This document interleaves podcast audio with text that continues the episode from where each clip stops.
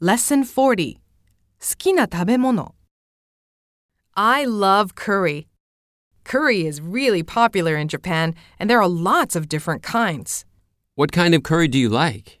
I like the curry my mom makes, but I also like Indian chicken curry. Is it really spicy?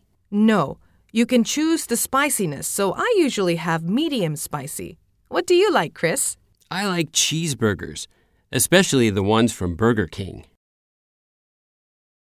ミニ会話 I'm really glad I can eat a lot of pizza in the US.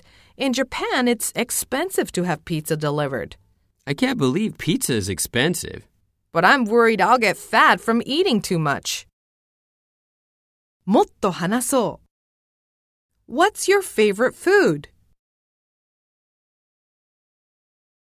Have you ever tried Japanese food? What do you eat at Thanksgiving? What do you put on sunny side up eggs? Sauce? Salt?